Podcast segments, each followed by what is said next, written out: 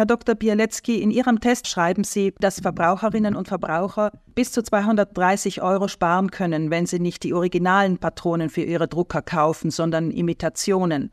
Unter welchen Bedingungen kommt so ein großer Betrag zustande?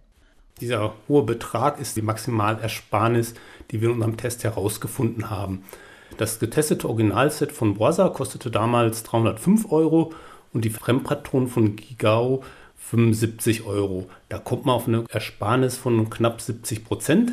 Die Fremdtinte war auch bei diesem Hersteller eben ähnlich gut wie beim Originalhersteller. Bei anderen Druckerherstellern haben wir auch Ersparnisse von 50 bis 70 Prozent festgestellt. Warum aber funktionieren günstigere Druckerpatronen von alternativen Marken häufig nicht besonders gut? Die Herstellung von Druckerpartien, das ist eine sehr hohe Kunst. Man muss sich das vorstellen, die Tinte muss ganz fein versprüht werden, es müssen kleine Druckpunkte erzeugt werden.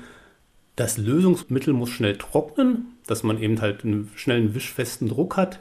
Die Pigmente, also die Bestandteile, die die Farbe erzeugen, die müssen lichtecht sein, also UV-beständig. Das alles unter einem Hut zu bekommen, ist schon eine sehr große Kunst und dementsprechend gibt es auch bei diesen Fremdherstellern große Unterschiede. Manche Drucker sind ja über WLAN mit dem Internet verbunden. Wäre es denkbar, dass die Herstellfirma über das Internet sogar auf die Druckerfunktionen Einfluss nimmt, damit die alternativen Patronen keine guten Ergebnisse bringen?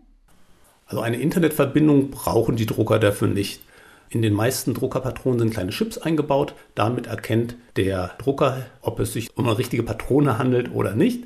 Und dementsprechend schalten die meisten Drucker dann auch mit einer nicht erkannten Patrone aus. Darum dauert es auch eine gewisse Zeit, bis diese Fremdhersteller ihre Patronen nachrüsten und auf neue Modelle ausrichten.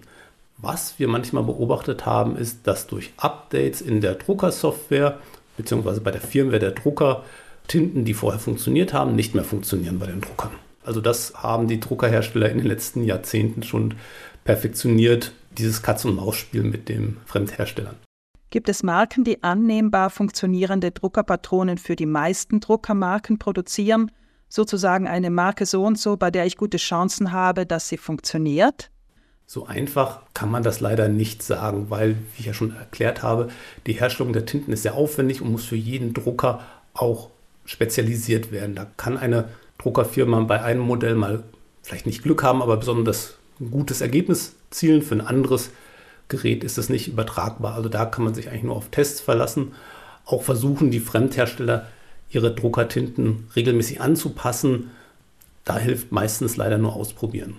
Was empfehlen Sie Verbraucherinnen und Verbrauchern, die sich die überzogenen Preise der Originalpatronen sparen möchten, außer dass man es ausprobiert?